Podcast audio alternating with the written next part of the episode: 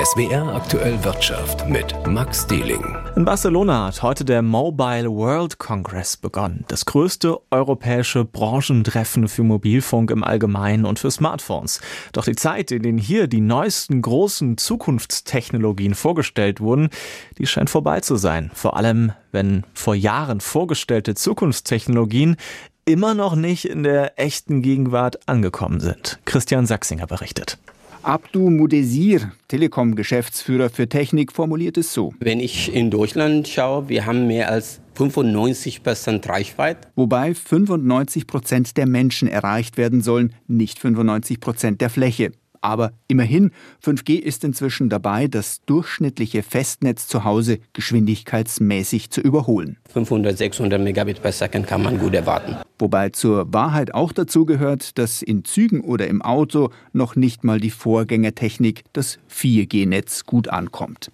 Aber die Branche schaut viel lieber nach vorne und verkündet schon mal 6G, ein Netz, das noch mal deutlich schneller werden soll und die Kommunikation zudem über Satelliten schicken kann. Wobei das auch schon jetzt geht, wie die britische Firma Bullet auf dem Mobile World Congress vorführt, das Unternehmen hat einen Anhänger für die Gürtelschnalle entwickelt, der es in sich hat. Das kleine flache Gerät verbindet sich über eine App mit jedem stinknormalen Apple oder Android-Handy und stellt eine Verbindung zum nächsten Satelliten her. Man kann also auch im Gebirge oder auf hoher See oder wo es sonst noch kein Mobilfunknetz gibt, Kurznachrichten verschicken Geschwindigkeit auf dem Mobile World Congress meint auch, wie rasch sich Technologien weiterentwickeln. Vor allem künstliche Intelligenz steckt inzwischen so ziemlich überall mit drin. Sie kann Sprache imitieren und das schon ziemlich gut, wie man am Textbot ChatGPT beobachten kann. Sie soll aber auch ganze Menschen kopieren. Memori Yamato von der japanischen Firma Alt AI zeigt in Barcelona, wie eine künstliche Intelligenz User so gut beobachtet, dass es ihn oder sie in Mails, Gesprächen oder auch Videos nachahmen kann. Wenn ich von Ihnen einen Klon anfertige, schaut er genauso aus wie Sie. Er spricht mit Ihrer Stimme und er denkt auch so wie Sie. Wer will, kann seinen Stellvertreter auch über seinen eigenen Tod hinaus weiter wirken lassen. Nicht ganz billig, die Firma bietet die Grundversion des Klons für 100.000 Dollar an. Aber zurück zu Velocity, also zu Geschwindigkeit. Die wird beim Laden der Handy-Akkus inzwischen auf die Spitze getrieben. In nur noch 10 Minuten wieder voll, das ist mittlerweile möglich. Ansonsten scheint bei Smartphones der technische Fortschritt einigermaßen ausgereizt. Die Firma HMD Global, die vor ein paar Jahren die finnische Handymarke Nokia aufgekauft hat, versucht es mit Nachhaltigkeit. Das Modell G22 soll langlebig und leicht zu reparieren sein. Das Smartphone gibt es mit drei Jahren Garantie und Zugriff auf Ersatzteile und Reparaturanleitungen. Und auch das passt zum Messemotto, denn unter Velocity versteht man hier auch in die Zukunft gerichtet. Und ein nachhaltiges Handy empfindet man in Barcelona als sehr zukunftsträchtig. Christian Sachsinger, Barcelona. Werbung für besonders ungesunde Lebensmittel soll künftig verboten werden. Und zwar dann, wenn sie sich gezielt an Kinder richtet. Das geht aus einem Plan der Bundesregierung hervor, für den Ernährungsminister Cem Özdemir heute einen Gesetzesentwurf vorgelegt hat. Fast jedes siebte Kind in Deutschland ist zu dick. Das liegt auch daran, dass viele zu viel Schokoriegel, Chips oder andere ungesunde Lebensmittel essen. Auch weil sie durch gezielte Werbung immer wieder solche Lebensmittel präsentiert bekommen. Davon geht das Ernährungsministerium aus. Diese Werbung für zu fette, zu süße oder zu salzige Lebensmittel will Ernährungsminister Cem Özdemir deshalb massiv einschränken. In allen Medien, die für Kinder von Bedeutung sind, soll diese Art der Werbung ausgeschaltet werden. Das heißt von der Plakatwand in Schulnähe Nähe über die Fernsehwerbung bis hin zu Influencern in den sozialen Netzwerken soll Werbung für Ungesundes, die sich gezielt an Kinder wendet, verboten werden. Welche Produkte dabei als ungesund gelten, das soll sich an den Nährwertempfehlungen der Weltgesundheitsorganisation WHO orientieren. Nach Angaben des Ernährungsministeriums haben die bisherigen freiwilligen Selbstverpflichtungen der Hersteller nicht dazu geführt, dass Kinder weniger Werbung für Ungesundes sehen. Sie müssten besser davor geschützt werden, fordert das Ernährungsministerium. Das Gesetz soll ein Baustein sein in einer Ernährungsstrategie, die die Bundesregierung derzeit erarbeite, heißt es aus dem Ministerium.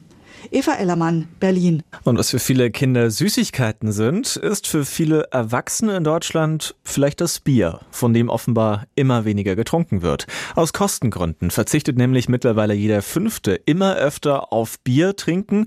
Das hat jetzt eine repräsentative Umfrage des Meinungsforschungsinstituts YouGov ergeben.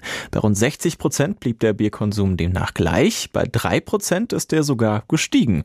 In den vergangenen Monaten hatten mehrere große Bierhersteller in Deutschland ihre Preise erhöht oder dies zumindest angekündigt. Was würde ein Tempolimit in Deutschland eigentlich wirklich bringen? Vielleicht doch gar nicht so viel Gutes für das Klima und stattdessen Milliardenverluste für die deutsche Wirtschaft? Zu diesem Ergebnis gelangen aktuell zwei Verkehrsforscher in einem neuen Gutachten, das die FDP-Bundestagsfraktion in Auftrag gegeben hat. Und in dem heißt es kurzum, ein Tempolimit könne entgegen anderer Studien viel weniger gut sein für das Klima als bislang errechnet und die deutsche Wirtschaft über zwei Milliarden Euro kosten. Werner Eckert aus der SWR Umweltredaktion. Welche Studie hat denn jetzt recht und wie viel würde ein Tempolimit auf Autobahnen denn wirklich bringen? Das weiß halt niemand so genau. Deswegen ist immer ein bisschen verwegen, diese Dinge Studien zu nennen. Eigentlich sind es Analysen, Projektionen, beide Berechnungen nehmen mal einfach vieles an. Werden wir lieber die kürzere Bundesstraße nehmen, wenn wir auf der längeren Autobahn dann ein Tempolimit haben? Und wann genau entscheiden wir uns so oder anders? Das weiß ich ja nicht mal für mich selbst. Genauso wie die Frage, steigen dann mehr Menschen auf die Bahn, um wirklich? Und inwieweit hängt das dann auch vom Angebot einer guten Bahn ab. Die scheinbar genauen Ergebnisse mit Nachkommastellen verdecken, dass am Anfang der Berechnungen jeweils jede Menge Mutmaßungen stehen, in beiden Fällen. Dieses neue Gutachten, das spricht von 2,1 Milliarden Euro volkswirtschaftlicher Nettowohlfahrtsverlust. Was bedeutet das denn jetzt konkret und wie würde sich diese Verlust denn begründen beim Tempolimit? Da gilt ganz Ähnliches. Erfahrungsgemäß liegt die Wahrheit ja oft in der Mitte. Die Wissenschaftler aus dem Beirat des Verkehrsministeriums schauen vor allem auf die höheren Kosten durch längere Fahrzeiten. Lastwagen sind ja sowieso schon beschränkt, also wären das dann nur die Kosten für Pendler oder Außendienstler, die ansonsten rasen. Das Umweltbundesamt hatte darauf hingewiesen, dass ohne Tempolimit aber hohe Klima- und Gesundheitsschäden da sind, die die Volkswirtschaft ja ebenfalls belasten, aber die werden anderswo im Gesundheitsbereich Bereich und bei der Klimaanpassung verbucht. Eine neutrale Stelle gibt es bei solchen Fragen einfach gar nicht. Das Umweltbundesamt hat einen klaren Fokus, keine Frage.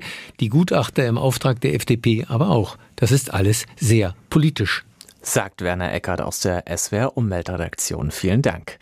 Mit Musik und Partylaune ist heute an der Frankfurter Börse gefeiert worden, allerdings nicht wegen eines Börsenneulings, sondern wegen eines Comebacks. Viereinhalb Jahre waren die Commerzbank im Börsenranking nur zweite Liga, doch seit heute ist die Bank zurück im DAX, dem wichtigsten deutschen Börsenbarometer. Über das Comeback berichtet Konstantin Röse.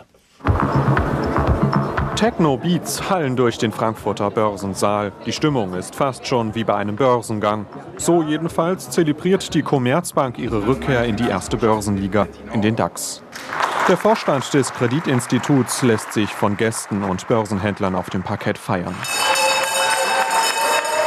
Mit der Börsenglocke zu Handelsstart ist es dann auch offiziell. Der Name Commerzbank erscheint auf der großen Kurstafel im Saal. Commerzbank-Chef Manfred Knof. Es ist erstmal Anerkennung für die Commerzbank, für die Mitarbeiter, aber es ist sicherlich auch toll für die Kunden. Aber es ist natürlich auch ein Ansporn, da nicht loszulassen und mit der gleichen Kraft und Energie weiterzuarbeiten. Bis zuletzt gab es ein Kopf-an-Kopf-Rennen um den frei gewordenen Platz von Industriekonzern Linde im DAX. Am Ende setzte sich die Commerzbank mit höherem Börsenwert und schwarzen Zahlen durch. 2022 verdiente die Bank rund 1,4 Milliarden Euro. Dank steigender Leitzinsen der Notenbanken ist es der höchste Gewinn seit mehr als zehn Jahren. Die Rückkehr in die erste Börsenliga sei aber nicht nur eine Prestigefrage. Sie locke auch institutionelle Anleger an, erklärt Börsenhändler Robert Halver von der Baderbank weil da natürlich die Voranbieter und die Fondsmanager, die Fondsmanagerin Commerzbank wieder ins Depot nehmen müssen. Das heißt, die Commerzbank bekommt die höheren Weihen. Sie muss gekauft werden, weil sie Bestandteil des DAX ist. Das verhilft auch dem Aktienkurs nach oben. Papiere der Commerzbank gewinnen am Morgen 4% hinzu. Seit Jahresanfang ist der Sprung sogar noch größer. Satte 25% im Plus. Vor einigen Jahren war das selbst bei Analysten kaum zu glauben. Hinter dem Geldhaus liegen einige Krisen. Es folgte ein harter Sparkurs. Der Konzern wurde umgebaut, Filialen geschlossen und 10.000 Stellen abgebaut. Dazu Manfred Knof. Zum einen haben wir diese schwierige Zeit wirklich hinter uns gelassen. Ähm, wir werden jetzt äh, weiter den Fokus auf die Kunden nehmen. Wir sind sozusagen in der zweiten Phase der Transformation. Aber es versteht sich von selbst, dass Kostendisziplin auch ein weiter wichtiges Thema für die Commerzbank bleibt. Auch Aktionären verspricht der Vorstandsvorsitzende bessere Zeiten. Erstmals seit 2018 soll es wieder eine Dividende geben. Geplant ist außerdem ein Aktienrückkaufprogramm. Mit diesen Maßnahmen will die Commerzbank auch europäischen Geldhäusern Konkurrenz machen. Denn im Vergleich ist sie aktuell nur Mittelmaß. Konstantin Röse, ARD Börsenstudio, Frankfurt.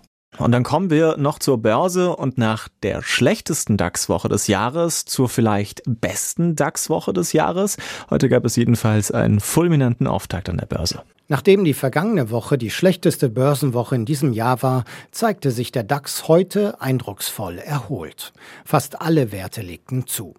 Auch die Nachrichten von der Wall Street sind gut, die US-Börsen erholen sich ebenfalls, vor allem Tech-Werte legen dort zu. Der DAX geht mit 15.381 Punkten aus dem Handel, ein Plus von einem Prozent gegenüber letzter Woche. Der Euro steigt auf einen US-Dollar 0,612. In die Höhe klettern kann auch das britische Pfund nach der Einigung bei den Verhandlungen über das Nordirland-Protokoll. Der Streit hatte die Beziehungen zwischen Großbritannien und der Europäischen Union erheblich belastet. Nikolas Buschlüter, ARD Börsenstudio Frankfurt.